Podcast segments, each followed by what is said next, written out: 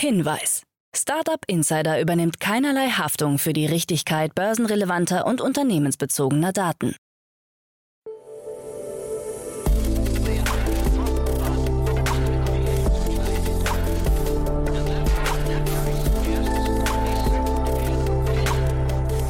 Startup Insider Daily. Morgen Update. Einen wunderschönen guten Morgen und herzlich willkommen zu Startup Insider Daily. Mein Name ist Jan Thomas. Heute ist Mittwoch, der 9. März. Ja, und das sind heute unsere Themen. Das Berliner Logistik-Startup Forto holt sich 250 Millionen Dollar. Das Bayerische Landeskriminalamt möchte die umstrittene Software von Palantir einsetzen. Das AdTech Charlie, ehemals auch bekannt als Printpeter, ist insolvent. Donald Trump ist anscheinend sauer wegen der Performance von True Social. Und Amazons Clubhouse-Konkurrent geht aus der Beta-Phase heraus und macht Moderatoren zu DJs. Heute begrüßen wir im Rahmen der Reihe Investments und Exits mal wieder Katharina Neuhaus von Vorwerk Ventures. Und wir hatten ein tolles Gespräch, muss ich sagen, über die Logistikbranche. Kommt auch sofort nach den Nachrichten mit Anna Dressel. Aber wie immer der kurze Hinweis auf die weiteren Themen heute. Zum einen reden wir heute um 13 Uhr mal wieder über den Bereich der Firmenkreditkarten und Spesenabrechnung. Ihr wisst ja, das ist ein Markt, der ziemlich umkämpft ist. Aber ich habe zu Gast Manuel Holzer, den Commercial Director Germany von Payhawk. Das ist ein Unternehmen aus Frankreich, die gerade ihre Series B-Runde erweitert haben um weitere 100 Millionen Dollar, unter anderem von Lightspeed Venture Partners ja, und die fokussieren sich ein bisschen anders als die Mitbewerber, sind aber auch in Deutschland sehr aktiv. Ist ein tolles Gespräch geworden. Das kommt, wie gesagt, um 13 Uhr. Und um 16 Uhr heißt es dann wie jeden Mittwoch Bühne auf für junge Startups. Ihr wisst ja schon, meine liebe Kollegin Nina Weidenauer begrüßt jede Woche drei junge Unternehmen, die maximal drei Jahre alt sind und maximal jeweils eine Million Euro an Funding bekommen haben. Und so auch dieses Mal. In der heutigen Folge geht es um Teamfeedbacks und Retrospektiven, um ein Tool für die Planung, Reporting und Execution und es geht um Plastikcredits, mit denen man versuchen möchte, das Plastikproblem zu lösen. Also ihr seht schon, tolle Themen, die warten nachher auf euch um 16 Uhr. Es lohnt sich wie immer, ich habe ja schon mal erzählt, es ist so toll bei den jungen Startups, die leuchten noch so richtig beim Erzählen, das hört man so richtig in der Stimme. Die sind halt, wie es der Name sagt, jung und unverbraucht und hochmotiviert, engagiert und ja, dementsprechend voll motiviert. Also ihr seht schon, es lohnt sich auf jeden Fall, da mal reinzuhören. Das also nachher um 16 Uhr. Jetzt kommen noch kurz die Verbraucherhinweise, dann kommt Anna Dressel mit den Nachrichten und danach dann, wie angekündigt, Katharina Neuhaus von Vorwerk Ventures. Startup Insider Daily. Nachrichten. Fracht-Startup Forto holt sich 250 Millionen US-Dollar. Im Zuge seiner Series D Finanzierungsrunde hat das Logistikunternehmen Forto 250 Millionen Dollar eingesammelt, umgerechnet 230 Millionen Euro. Damit erhöht sich die Bewertung des Berliner Startups auf 2,1 Milliarden Dollar. Lead-Investor der Runde ist der US-Investor Disruptive. An der Runde haben sich auch bestehende Investoren beteiligt, darunter der Softbank Vision Fund 2, G-Squared, Northzone, Unbound und die AP Möller Holding. Mit dem frischen Kapital soll vor allem der Ausbau des Kundenangebots auf globaler Ebene vorangetrieben werden, erklärt CEO Michael Wax. Konkret wolle man in diesem Jahr nach Polen, Belgien, Schweden und Südeuropa expandieren. In Dänemark, Spanien und den Niederlanden sowie Singapur, Vietnam und China gibt es seit dem vergangenen Jahr Niederlassungen. Die jetzige Finanzierungsrunde erfolgt nur acht Monate nach der letzten Bekanntgabe der Finanzierungsrunde in Höhe von 240 Millionen US-Dollar. Bayerisches LKA setzt auf Analysesystem von Palantir. Das Bayerische Landeskriminalamt hat dem umstrittenen Unternehmen Palantir bzw. dessen deutscher Tochter der Palantir Technologies GmbH den Zuschlag erteilt. Demnach soll dessen verfahrensübergreifendes Recherche- und Analysesystem Vera künftig zur Datenauswertung eingesetzt werden. BLKA-Projektleiter Jürgen Brandl erklärte, dass Vera bereits vorhandene Informationen aus verschiedenen Datenbanken verknüpfen soll, die der Polizei zur Verfügung stehen. Dazu zählen das Vorgangsbearbeitungssystem, in dem etwa alle Anzeigen und die dazugehörigen Sachverhalte gespeichert sind. Datenschützer zeigten sich skeptisch und sprechen aufgrund der akten- und vorgangsübergreifenden Data Mining-Verfahren von massiven Eingriffen in die Grundrechte vieler Menschen. Auch gilt Palantir als nicht unumstritten, da der Palantir-Mutterkonzern für US-Geheimdienste wie CIA und NSA und das Pentagon arbeitet. Palantir wurde vom Tech-Milliardär Peter Thiel gegründet, der in der US-Politik den Wahlkampf von Ex-Präsident Donald Trump und anderen politisch rechtsstehenden Politikern mit großen Summen mitfinanziert hat. Von diesen Kritikpunkten unbeeindruckt hat BLKA-Präsident Harald Pickert angekündigt, dass andere Bundesländer dem Beispiel Bayerns folgen könnten, zumal Hessen und Nordrhein-Westfalen schon erste Erfahrungen mit der Software gesammelt hätten. EdTech Charlie ist insolvent. Das Studentenstartup Charlie, ehemals Plus Peter bzw. Print Peter, hat Insolvenz angemeldet. Das Insolvenzverfahren über das Vermögen der Schuldnerin wird wegen Zahlungsunfähigkeit und Überschuldung als Hauptinsolvenzverfahren eröffnet. Es wird Eigenverwaltung angeordnet, teilt das Insolvenzgericht mit. Das EdTech-Startup blickt auf eine dramatische Historie, nachdem Co-Gründer Karl Bagusat 2019 an den Folgen eines Verkehrsunfalls gestorben ist. Zu den Investoren zählten C3 Ventures, Müller Medien sowie mehrere Angel-Investoren. Amazons Clubhouse-Konkurrent macht Moderatoren zu DJs. Nach einer mehrmonatigen Testphase öffnet Amazon den Zugang zu seiner Social-Audio-App namens AMP. Diese weist einige Gemeinsamkeiten mit Clubhouse, Twitter, Spaces und Spotify Greenroom auf, unterscheidet sich aber in einem wesentlichen Punkt. Bei AMP können Moderatoren auch als DJ aktiv werden und dabei auf mehrere Millionen lizenzierter Songs von Universal Music Group, Sony Music Entertainment, der Warner Music Group und unabhängigen Labels zurückgreifen. Zum jetzigen Zeitpunkt werden Sendungen nicht archiviert, sondern können nur live verfolgt werden. Auch gibt es noch keine Möglichkeit der Monetarisierung. AMP ist zunächst nur in den USA und auch nur für Apple iOS verfügbar. Die Android-App sei aber in Arbeit. Mark Cuban gründet Internetapotheke. Wie nun bekannt wurde, hat der medial bekannte Shark Tank-Investor Mark Cuban vor einigen Wochen eine neue Internetapotheke mit Tiefstpreisen für Medikamente gestartet. Diese hört auf den Namen Coast Plus Drug Company und soll helfen, Zitat, Millionen einfache Amerikaner von irrwitzigen Medikamentenpreisen zu erlösen. Insbesondere lebensrettende Medikamente sollen deutlich günstiger angeboten werden. Auch durch Ausschalten der Zwischenhändler in den Apotheken. In den USA gelten die hohen Arzneimittelpreise als Daueraufreger, da ihre Teuerungsrate regelmäßig jenseits der Inflationsraten liegt. Alex Oshimyansky, der als rechte Hand Cubans gilt, erklärte, es gibt viele unredliche Spieler, die sich in der Medikamentenversorgung tummeln. Sie verhindern, dass die Menschen bezahlbare Arzneien bekommen.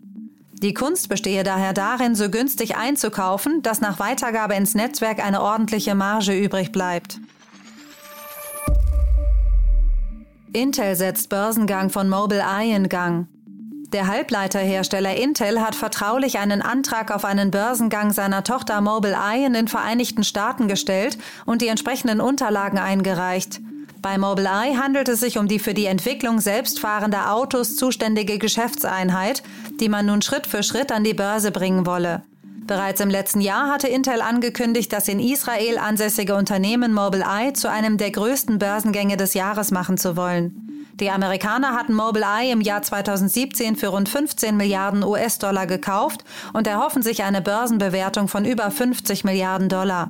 Intel gab noch keine weiteren Einzelheiten über den Börsengang bekannt, hatte aber bereits bestätigt, den Großteil der Erlöse aus dem Aktienverkauf für den Bau weiterer Chipwerke verwenden zu wollen. BYD-Gründer tritt als Chairman von Hangzhou BYD Auto überraschend zurück. Eine Nachricht wie ein Paukenschlag. Der chinesische Technologiekonzern BYD, die Kurzform von Build Your Dreams, hat eine wichtige personelle Veränderung in seiner Automobilsparte BYD Auto verkündet. Demnach wird der Gründer und Präsident Wang Xuanfu als Chairman von Hangzhou BYD Automobile zurücktreten und zudem seine Position als Direktor zur Verfügung stellen. BYD erklärte die jüngsten personellen Veränderungen gegenüber der lokalen Presse, dass man den Verwaltungsprozess vereinfachen wolle und die Entwicklung der verschiedenen Geschäftsbereiche der Unternehmen erleichtern. Der Betrieb und die Eigentumsstruktur der Unternehmen blieben unverändert und die Geschäftsentwicklung der Unternehmen werde nicht beeinträchtigt. True Social liegt hinter den Erwartungen. Das am 20. Februar gestartete Projekt True Social von Ex-Präsident Donald Trump erfreut sich weit weniger Beliebtheit als von Trump erhofft. Nach dem holprigen Start der Plattform ist Trump darüber anscheinend not amused. Wie Daily Beast unter Berufung auf Quellen berichtet, schäumte der Ex-Präsident regelrecht vor Wut. In Telefonaten soll er daher permanent geflucht haben, auch weil es viele Negativmeldungen in den Medien gab und weil die App hässlich aussieht. Startup Insider Daily. Kurznachrichten. Die von Rocket Internet gegründete Global Fashion Group hat ihre Ergebnisse für das vierte Quartal und Gesamtjahr 2021 veröffentlicht. Demnach erzielte das Unternehmen im vierten Quartal 2021 einen Umsatz von 494,7 Millionen Euro bei einem Wachstum von 13 Prozent im Vergleich zum Vorjahr. Die US-Kryptobörse Coinbase hat 25.000 russische Wallets gesperrt, verweist aber darauf, dass es sich dabei explizit um Konten handle, die mit illegalen Aktivitäten in Verbindung gebracht wurden. Ein zwangsläufiger Zusammenhang mit den aktuellen wirtschaftspolitischen Sanktionen bestehe daher nicht. Die USA könnten noch diese Woche verkünden, offiziell die Arbeiten an einem digitalen Dollar aufnehmen zu wollen. Es sei geplant, dass US-Präsident Joe Biden noch diese Woche verschiedene Ministerien und Behörden mittels Executive Order anweisen könne, neue Regeln für Kryptoassets in den Vereinigten Staaten zu konzipieren und einzuführen. Aufgrund permanent rückläufiger Marktanteile steht Mozillas Firefox-Browser vor einer ungewissen Zukunft. Gleichzeitig läuft ein Vertrag mit Google aus, der der Mozilla-Organisation bislang über 90 Prozent ihrer Gesamteinnahmen gesichert hat. Noch ist offen, ob und zu welchen Konditionen der Vertrag verlängert wird. Der Browser-Marktanteil von Firefox über alle Plattformen hinweg liegt derzeit bei 4,2 Prozent. Fantasy-Autor Brandon Sanderson ist offenbar die erfolgreichste Kickstarter-Kampagne aller Zeiten gelungen. Nach nur einer knappen halben Stunde hatte er bereits die 1 Million US-Dollar-Marke erreicht. Nach 24 Stunden erreichte er dann 15,4 Millionen US-Dollar und damit so viel wie noch niemand zuvor in derselben Zeitspanne. Mit aktuell 25,79 Millionen US-Dollar hat er auch den Titel der erfolgreichsten Kickstarter-Kampagne aller Zeiten verbucht. Auf Twitter bedankte sich Sanderson, Leute, ich soll Fantasiewelten schreiben und nicht in ihnen leben. Euer bescheidener Geschichtenerzähler Brandon. Und das waren die Startup Insider Daily News von Mittwoch, dem 9. März 2022. Startup Insider Daily. Investments und Exits. Ich freue mich sehr. Katharina Neuhaus ist wieder hier von Vorwerk Ventures. Hallo Katharina. Hallo Jan, freut mich sehr, hier sein zu dürfen. Ich freue mich auch total. Und äh, du vielleicht kurz zum Einstieg. Beim letzten Mal haben wir ja sehr ähm, spannende Themen besprochen. Wir hatten über die Numa Group gesprochen und über Peloton. Und heute habe ich gesehen, hast du was komplett anderes mitgebracht. Und vielleicht ist das eine gute Brücke nochmal zu euch. Äh, ihr habt eine relativ breite Expertise ne, bei Vorwerk Ventures. Das stimmt. Genau, wir gehen ja gleich auf die Themen ein, die ich mitgebracht habe. Tatsächlich äh, ein andere, etwas anderes Metier, würde ich sagen, als, als vielleicht die Deals, die wir in der Vergangenheit, ähm, also die ich zumindest vorgestellt habe. Ähm, ja, Vorwerk Ventures, vielleicht hier einfach nochmal zwei Worte zu. Ähm, ich hoffe, dass mittlerweile viele der Hörer uns auch kennen. Ähm, wir sind ein äh, Venture Capital Fonds aus Berlin ähm, und fokussieren uns sehr stark auf ähm, Seed und Series A Unternehmen. Ähm, ich beschreibe es immer so, dass wir Unternehmen spannend finden, die in irgendeiner Form äh, das Leben eines Menschen verbessern, selbstbestimmter machen, gesünder machen, schöner und insofern ähm, haben wir dementsprechend sehr viele B2C-Investments in unserem Portfolio, ähm, sind aber hier nicht drauf limitiert, ähm, sondern freuen uns generell mit Gründern und Gründerinnen zusammenzuarbeiten, die äh, im Grundsatz äh, Themen angehen oder Probleme lösen ähm, äh, oder auch Lösungen bauen, die dann ähm, im Endeffekt auch net positiv gewissermaßen sich auf die Gesellschaft oder auch auf Individuen eben ähm, auswirken. Mhm. Und viele von euren Unternehmen kennt man auch, ne? Äh, Cross Engage. Ähm, letztes Mal habe ich gesagt, AidMe ist ja bin ich ein großer Fan, äh, was, was, was ihr gemacht habt. Ne? Pocket war, glaube ich, schon hier im Podcast, Formelskin auch. Also man Sharp ist auch, ne? Also ihr, ihr habt wirklich ein, ein, sehr, sehr breites äh, Portfolio schon. Das machen wir vielleicht nochmal zum späteren Zeitpunkt. Wir, wir machen ja jetzt so eine Reihe mit, mit äh, tatsächlich VCs-Porträts. Da können wir vielleicht euch auch mal einladen, dass ihr mal im Detail noch ein bisschen erzählt. Aber auf jeden Fall die Themen heute, da sind wir in einer anderen Ecke unterwegs, ne? Genau, ich habe äh, heute auf der einen Seite Forto mitgebracht und äh, Convelio. Ähm, beides Unternehmen, die ähm, im breiten oder im, im, weitesten Sinne in der Logistikbranche anzusiedeln sind. Äh, und würde vorschlagen, dass wir vielleicht uns einfach erstmal Forto anschauen. Ähm, das ist ja gewissermaßen das Unternehmen, was ähm, ich würde mal sagen ähm, etwas weniger spezialisiert ist im Vergleich zu Convelio, ähm, aber doch eben sehr spannend. Ähm, viele werden es wahrscheinlich auch äh, gelesen haben. Forto hat gerade seine Series D geraced. Ähm, ein Venture aus Berlin, ähm, wie ich finde, super spannend. Äh, Series D auch sehr relevant. 250 Millionen Dollar sind da zusammengekommen. Ähm, und hier ist ein US-Fonds, der Disruptive heißt, dazugekommen. Die Bewertung sollte da jetzt auch mittlerweile auf ähm, über zwei Milliarden liegen. Also doch sehr ähm, spannend, finde ich. Bestandsinvestoren sind ähm, auch natürlich, die kennt man, Softbank, G-Squared, Northstone äh, und einige weitere. Und ja, ich fand es auch insbesondere deswegen spannend, weil die letzte Runde gar nicht mal so lange zurücklag. Ich glaube, die war im Juni letzten Jahres. Ähm, da ähm, hat sich also einiges trotz ähm, gar nicht so leichter Makro-Einflüsse ähm, getan und äh, freut mich natürlich für die Gründer sehr. Total, also es ist wirklich eine extreme Leistung, finde ich. Ähm, über die, warum Sie jetzt Kapital aufgenommen haben, können wir vielleicht gleich nochmal sprechen, weil ich mich tatsächlich gerade frage, ob, äh, ob das ein Signal dafür ist, dass Geld irgendwie perspektivisch auch wieder knapper wird als gerade. Ja, aber lass uns vielleicht nochmal kurz bei dem Geschäftsmodell bleiben. Das ist ja, ist ja sehr, sehr spannend. Die sind, ähm, man, man kann sagen, du kannst, du kannst dort eine intelligente Logistikunterstützung bekommen, ne? als, als ähm, ich weiß nicht, als wahrscheinlich sowohl auf der Produzentenseite als auch auf der Händlerseite wahrscheinlich sogar, ne? Genau, also was Fortune macht oder, oder was, was was oder wer ist Forge eigentlich? Also die vermitteln letztendlich Transportkapazitäten äh, und das eben ähm, in verschiedenen Bereichen. Äh, Sender ja da sehr fokussiert auf Lkw-Fracht. Ähm, bei Forto ist es jetzt so, dass da sowohl Land, Luft, ähm, aber eben auch Seefracht ähm, eine Rolle spielt. Ähm, das heißt, auf der einen Seite vermitteln sie eben die Kapazität, aber haben darüber hinaus eben auch eine Softwarelösung entwickelt, die da den gesamten Logistikprozess eigentlich abbildet. Ähm, und wenn man sich die Branche anschaut, ist das historisch betrachtet und, und sicherlich auch noch heute eine super analoge ähm, Industrie, wo super viel noch mit Fax und äh, Papier und Telefonat ähm, geregelt wird. Ähm, und ähm, ich glaube, gerade in heutigen Zeiten, wo es doch manchmal auch sehr volatil sein kann und ähm, man da vielleicht die Übersicht ähm, eben verliert, schafft es, glaube ich, Forto da oder äh, möchte Forto definitiv versuchen, da mehr Transparenz zu schaffen, Planungssicherheit zu schaffen und grundsätzlich eben auch mit künstlicher Intelligenz einfach den, den Kunden, die in dem Fall ja unter anderem eben auch äh, Händler etc. sind, die Möglichkeit geben, bessere Entscheidungen zu treffen. Ähm, idealerweise resultiert das natürlich auch in besseren Preisen ähm, und ähm, einer besseren Kunden-Experience ähm, dementsprechend auch, weil, weil einfach ein besserer Überblick gegeben wird. Ja, genau. total. Also ich hatte den Michael Wachs mal hier, den, den CEO von Forto im Podcast und tatsächlich dieses Thema Stift und Papier und Faxgerät und so weiter. Ich, äh, er hat damals erzählt, viele Unternehmen wissen dann gar nicht äh, tagelang, wo ihr Container eigentlich gerade genau ist. Ne? Also solche, solche Dinge zum Beispiel. Äh, und damit geht's ja eigentlich los. Ne? So ein Container, da, da steckt ja viel Wert drin oder vielleicht sogar, ist ja sogar existenziell manchmal zu wissen, wo der ist. Ne? Ja, absolut. Das kann man sich, glaube ich, gar nicht vorstellen. Ähm, und äh, dementsprechend ähm, ist es, glaube ich, auch eine Wahnsinns ähm, das Ganze eben zu digitalisieren, aber bestimmt auch eine sehr, sehr große Herausforderung, weil du kannst ja auch eigentlich nur das digitalisieren, was äh, gewissermaßen ja schon irgendwo, ähm, wie soll ich sagen, ähm, äh, festgehalten wird. Also ich glaube, die, die Schwierigkeit liegt hier daran, dass einfach super viel, ähm, also die Daten teilweise einfach gar nicht gut nutzbar sind. Also das ist, glaube ich, alles eine lange Reise. Ähm, äh, deswegen ist es wahrscheinlich auch eine Riesenchance. Aber ich glaube, viele Speditionen, viele Logistiker, viele Anbieter in dem Bereich äh, arbeiten eben relativ isoliert. Ähm, und ähm, ich glaube, da steht man im Zweifel noch am Anfang.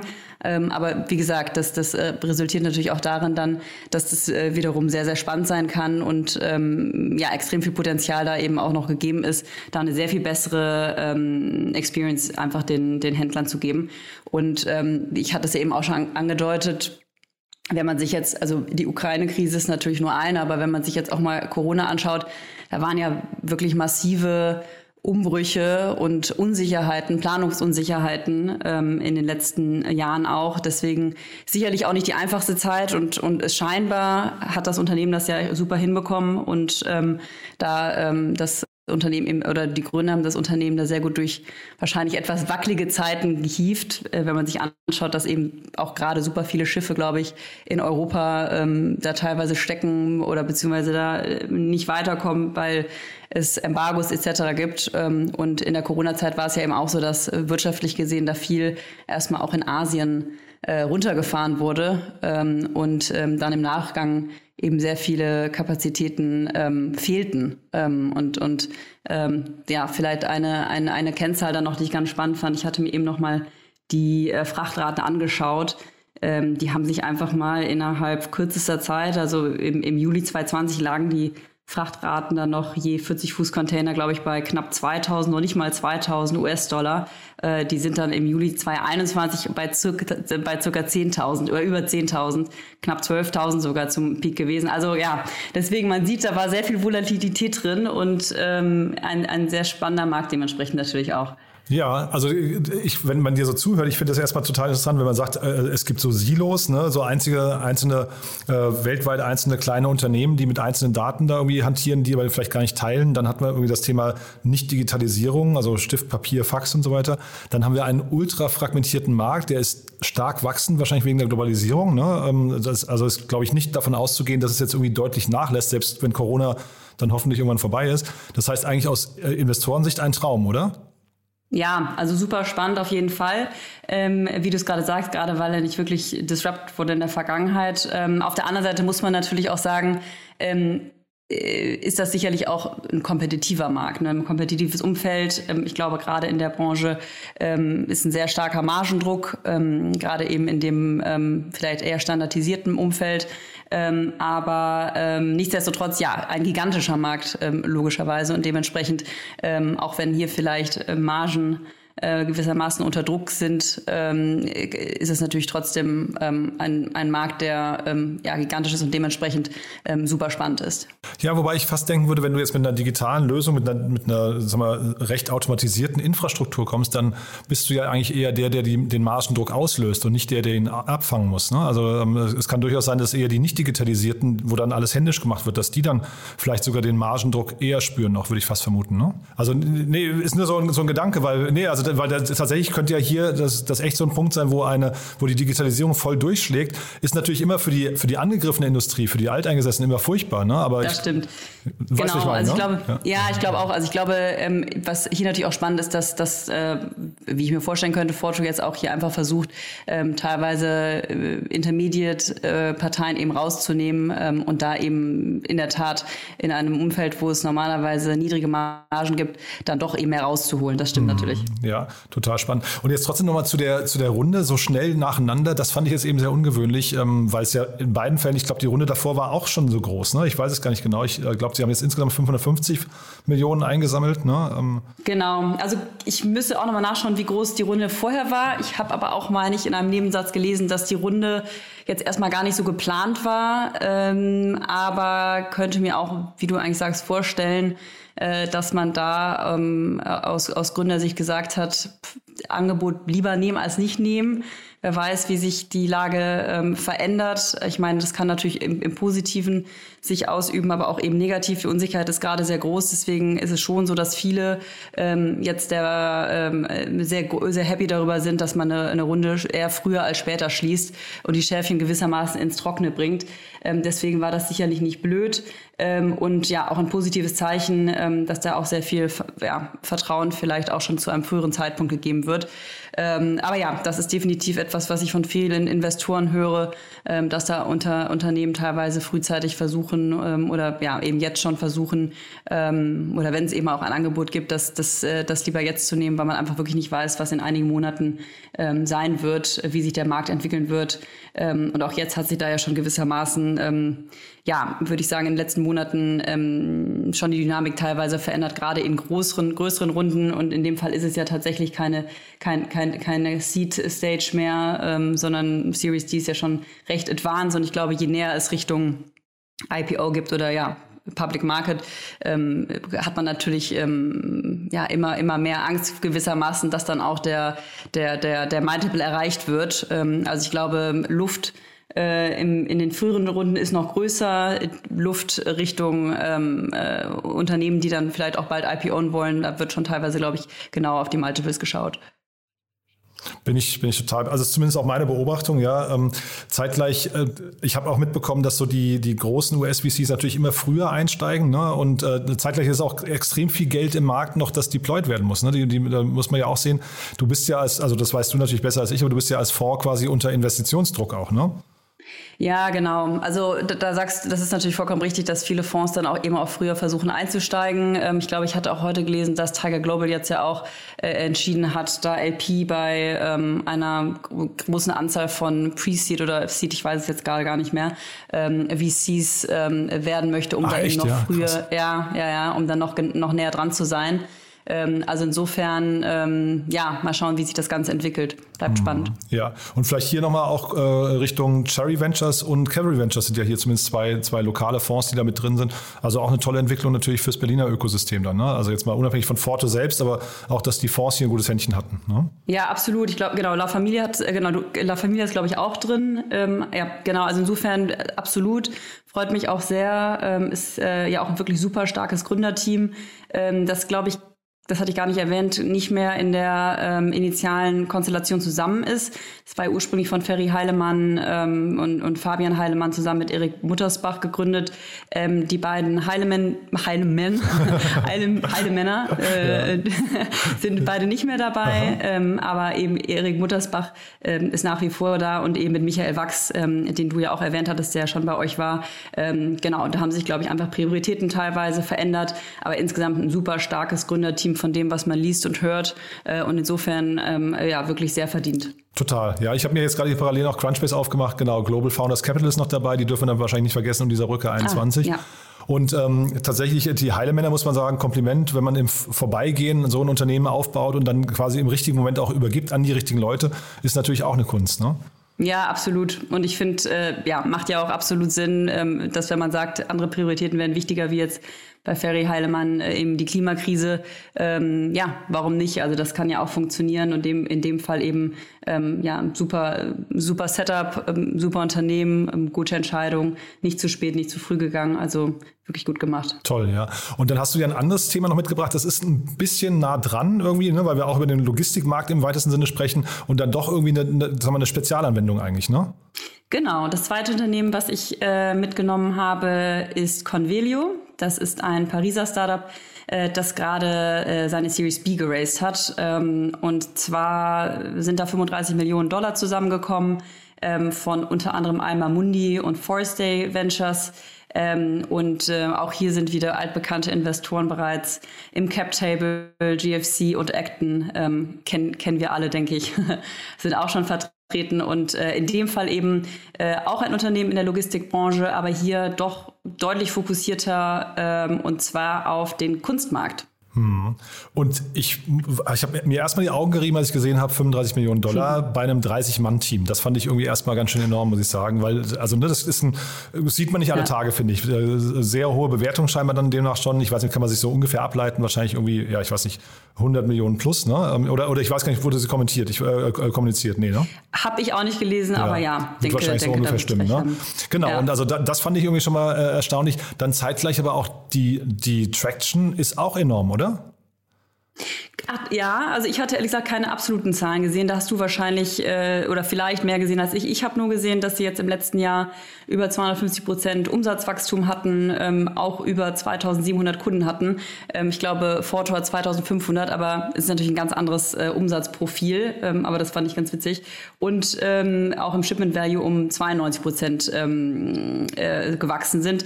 Da hatte ich jetzt keine absoluten Umsatzzahlen. Ich weiß nicht, ob du die hattest. Nee, ich hatte nicht Umsatzzahlen, aber ich hatte gesehen, dass kumulierter Wert der, der äh, ver versendeten Sendungen war irgendwie 265 Millionen Dollar. Das fand ich irgendwie, also so, das ist, so, ist ja kein richtiger Außenumsatz, ne, in dem Fall. Nee, aber genau, ähm, ist- ist, sind irgendwie, ich finde, das klingt halt schon sehr etabliert, ne? 14.000 Sendungen im letzten Jahr, das das, Ja. also für ich, wie gesagt, nur vor dem Hintergrund 30 Leute, weil 30 Leute klingt so klein und dann klingt Mhm. das wieder, finde ich, im Verhältnis doch ganz schön gigantisch, ne? Ja, finde ich auch. In dem Fall ist es ja auch wieder eine Plattform. Also wenn ich es richtig verstehe, machen die die Logistik nicht selber, sondern sind auch wiederum hier eine Plattform, ähm, fokussieren sich eben sehr stark eben auf sperrige, äh, hochwertige Produkte. Dementsprechend äh, arbeiten die, ähm, die arbeitet das Unternehmen hier mit ähm, ja, Galerien, Auktionshäusern, Marktplätzen zusammen. Ähm, und hier fand ich es eigentlich ganz spannend, weil es ja gewissermaßen eigentlich äh, nicht das Gegenteil ist von dem, was Forto macht, aber äh, zumindestens äh, ein anderer Bereich. Mein Forto fokussiert sich ja hier sehr viel mehr auf standardisierte ähm, vielleicht auch weniger komplexe ähm, ähm, äh, oder die, die, den weniger komplexen Teil der Logistik, der aber auch schon wahrscheinlich komplex genug ist. Ähm, und hier ähm, eigentlich ein Bereich, wo ich, wo ich denken würde, ähm, dass ähm, ja, er, er eben nicht unbedingt leichter ist zu serven ähm, und auch hier ähm, wahrscheinlich äh, im Vergleich aber etwas höhere Margen erzielt werden können. Ähm, aber ich denke, Ansatz vom Ansatz ist es gar nicht so weit weg. Ähm, auch hier ist anscheinend wieder die Thematik, ähm, dass hier keine Transparenz im Markt gegeben ist, es sehr lange dauert, ähm, Quoten zu erhalten ähm, und ähm, dass auch viele Leute vom Kauf abhält. Also das kann ich sogar ganz gut nachvollziehen. Ich bin jetzt selber niemand, ich bin jetzt ja kein Kunstmäzen oder habe hier keine Kunstsammlung, aber hin und wieder guckt man sich ja dann doch was online an äh, im kleineren Stil und ähm, das schreckt einen dann doch immer ab, wenn man äh, ja erstmal Ewigkeiten äh, da, äh, warten muss, bis man ähm, da äh, eine Quote bekommt und dann auch nicht wirklich weiß, wo das Ganze gerade gelandet ist. Also insofern ähm, nachvollziehen im kleineren Stil kann ich es auf jeden Fall und es scheint ja auch ein Problem zu sein, denn große Companies wie beispielsweise ein Sotheby's äh, arbeiten ja auch schon ähm, mit dem Team zusammen. Also die scheinen da auf jeden Fall etwas gefunden zu haben, ähm, was, was, was, ähm, was äh, benötigt wird. Und gleichzeitig muss man natürlich auch sagen, dass der ähm, Kunstmarkt zumindest in den letzten Jahren ja wirklich sehr stark ähm, ge geboomt äh, oder ja, gewachsen ist, einen, einen richtigen Boom ähm, eigentlich erlebt hat. Ähm, und ähm, genau, das finde ich eigentlich ganz cool. Bin ich total bei dir. Also ich bin jetzt auch niemand, der irgendwie Unikate sammelt, aber tatsächlich, ich glaube, wenn man so drauf ist, äh, dann ist es natürlich das für einen persönlich wahrscheinlich das Wichtigste. Ne? Wenn du jetzt irgendwo was kaufst, von dem du weißt, es gibt es auch nur einmal, dass das dann auch irgendwie heil bei dir ankommt. Ähm, das heißt, das Thema Vertrauen ist wahrscheinlich und Verlässlichkeit äh, super wichtig. Und tatsächlich, wie du es gerade sagst, ich war auf der Webseite ähm, und die, die Logos, die da entgegenknallen, also von Sotheby's, Christie's oder auch ganz, ganz vielen Galerien, das sieht schon alles irgendwie, finde ich, äh, sehr ja, nach, nach also Hand und Fuß aus äh, äh, dass das Ganze hat. Finde ich, also mein, mein Gefühl ist, die haben da eine Nische entdeckt, die wahrscheinlich ich weiß nicht, da kann man vielleicht noch Oldtimer und solche Geschichten, also irgendwelche anderen Sammlergegenstände noch dran packen, aber das, das ist eine Nische, die ist nicht unendlich groß, aber in der Nische kannst du, glaube ich, sehr leicht Marktführer sein und auch bleiben, dann ist sehr verteidigbar wahrscheinlich. Genau, so denke ich auch. Also deswegen würde ich auch sagen, ähm, hat beides, also sowohl Forjo als auch Con Convelio haben hier seine Daseinsberechtigung. Ähm, wie gesagt, andere Player, ähm, beide in der Logistik, ähm, aber beide sehr notwendig und ähm, kann eben beides funktionieren, ähm, auch kom komplementär gesehen. Ähm, also insofern bin ich mal sehr gespannt und bin auch hier wieder äh, auch positiv überrascht. Ich hatte tatsächlich eher gedacht, dass jetzt auch in der Corona-Zeit, dadurch, dass jetzt auch keine ähm, äh, Artfairs etc. stattgefunden haben, dass da vielleicht auch ein relevanter Umsatzeinbruch äh, ja, stattfinden würde. Ja. Aber mhm. scheint ja nicht der Fall zu sein. Ist wahrscheinlich auch deswegen so, äh, da einfach wirklich viele Marktplätze da, äh, wie so ein First Dips, die ja glaube ich auch äh, mit Conveli zusammenarbeiten, ähm, trotzdem viel verkauft haben. Also mhm. sehr spannend. Ja, die Leute saßen wahrscheinlich viel vom Rechner und haben einfach vielleicht aus Langeweile sogar dann irgendwie sich Kunst online angeguckt genau. und dann vielleicht ab und zu mal gekauft. Also ja, also ich finde genau, das. Genau. Und äh, weil du gerade sagst, ähm, ob sie komplementär oder Konkurrenten sind, ich kann mir fast vorstellen, dass Convelio eher vielleicht sogar Forto nutzt eben in der weiteren Logistik. Genau. Also dass die vielleicht sogar quasi Kunde sein könnten von, äh, von Forto, ne? Ja, das könnte ich mir auch vorstellen. Also beziehungsweise glaube ich, dass ein Sotheby's ähm, würde, also ich glaube nicht, dass die konkurrieren bei einem Auftrag. Das glaube nee, ich genau. einfach nicht. Also ich glaube, wie gesagt, das ist relativ klar, ob du jetzt ein Foto wählen würdest oder ein Convelio. Und ja, das könnte schon eher sein, wie du es gerade beschrieben hast, richtig. Genau, ich wollte auch hier nur ergänzen, ähm, mit dem, dass das Gründerteam hier auch, glaube ich, ganz passend ist. Ähm, in dem Fall sind es zwei Jungs, die sich offensichtlich ähm, über ihren, ihre, äh, ihren, ihren, ähm, ihren Job bei Rocket kennengelernt haben ähm, und da auch im Ops-Team waren. Ich glaube, Ops ist ja hier sehr relevant. Also insofern passt das, glaube ich, auch ganz gut. Aber es ist ein französisches Unternehmen, ne? Ich, äh, oder habe ich es falsch genau. gesehen? Ja, mh, genau. Doch, äh, unter, ähm, französisches Unternehmen, die aber, also die zwei Jungs, die, die beide Co-CEO sind, waren beide kurz bei Rocket zusammen und vermutlich haben sie sich da auch kennengelernt. Ja, super spannend. Nee, also ein tolles, tolles Thema, finde ich, ist ein, wirklich ein gutes Beispiel dafür, dass eine Nische manchmal auch äh, einfach groß genug ist, um ein tolles Unternehmen aufzubauen. Ja. Ähm, genau, und deswegen, das wird auch oft übersehen, glaube ich. Ähm, oft stürzen Leute sich dann eben nur auf die großen Märkte. Mhm. Und, ähm, und ich glaube, dass, da, da, da übersieht man oft eigentlich so, so ich würde mal sagen, fast Hidden Champions, ja. äh, die dann ähm, viel, viel leichter haben, in einem um, vielleicht nicht so ganz umkämpften Markt eben einen relevanten Marktshare ähm, zu, aufzubauen. Hm. Und dann nochmal die Brücke zu euch. Das wären jetzt beides keine Themen für euch gewesen. Ne? Aber vielleicht kannst du nochmal sagen, wer sich bei euch melden darf. Ähm, also wahrscheinlich habt ihr ja auch noch ein bisschen was zum Deployen, ne? ja, absolut. Ähm, also da hast du wahrscheinlich grundsätzlich schon recht. Ein Foto würde ich auch tatsächlich sagen, ähm, geht ja auch, ja, wobei beide, beide im Zweifel sind natürlich sehr, sehr stark B2B fokussiert. Das dachte ich. Ich würde ne? aber genau, auch, ja. Mhm. genau. Ja. Mhm. Ähm, nichtsdestotrotz würde ich uns jetzt auch nicht nur auf die B2C-Seite ähm, limitieren. Wir machen ja auch, ähm, ich sag mal, Enabling Technology. Du hattest ja auch ein Cross-Engage genannt, ähm, ist ja auch eine, ein, ein Produkt, was eigentlich einen Mehrwert fürs Unternehmen bietet. Ähm, grundsätzlich ähm, versuchen wir aber schon in der Tat immer Unternehmen zu backen, die irgendwo einen Mehrwert auch für den Endkonsumenten bieten. Kann man natürlich hier auch wieder argumentieren, dass dann der Kunde äh, gegebenenfalls äh, noch zügiger sein, äh, sein, sein Produkt erhält.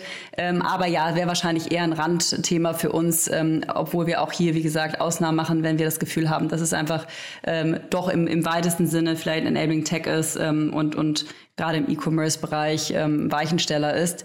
Ähm, aber ja, grundsätzlich melden bei uns darf sich eigentlich jeder, der ähm, generell sich gerne austauscht zu, zu allen Themen äh, in der Startup-Szene ähm, bezüglich ähm, Investitionen, wie gesagt, sehr gerne auch schon sehr früh. Also auch wenn es jemand ist, der, der eine Idee hat, wir diskutieren auch gerne und helfen auch gerne früh, ähm, wollen auch da natürlich gerne früh ähm, eine Beziehung zu den Gründern aufbauen. Ähm, aber Sweet Spot ist, äh, sind tatsächlich Runden zwischen zwischen 1 und 5 Millionen Euro ähm, und, und hier, wie gesagt, immer gerne ähm, äh, ein, ein, ein Touchpoint mit dem Endkunden am Ende des Tages. Ja, ich hatte nämlich tatsächlich nach unserem letzten Gespräch, da haben wir noch gar nicht drüber gesprochen, aber ich hatte beim letzten Gespräch tatsächlich jetzt mal diese Entwicklung, die es genommen hat, mal außen vor gelassen. Aber ich hatte gedacht, Peloton hätte eigentlich hervorragend zu euch gepasst, oder? ja, das stimmt. Äh, hätte definitiv thematisch super zu uns gepasst. Tatsächlich machen wir auch Hardware, prinzipiell. Da schrecken ja auch einige von zurück.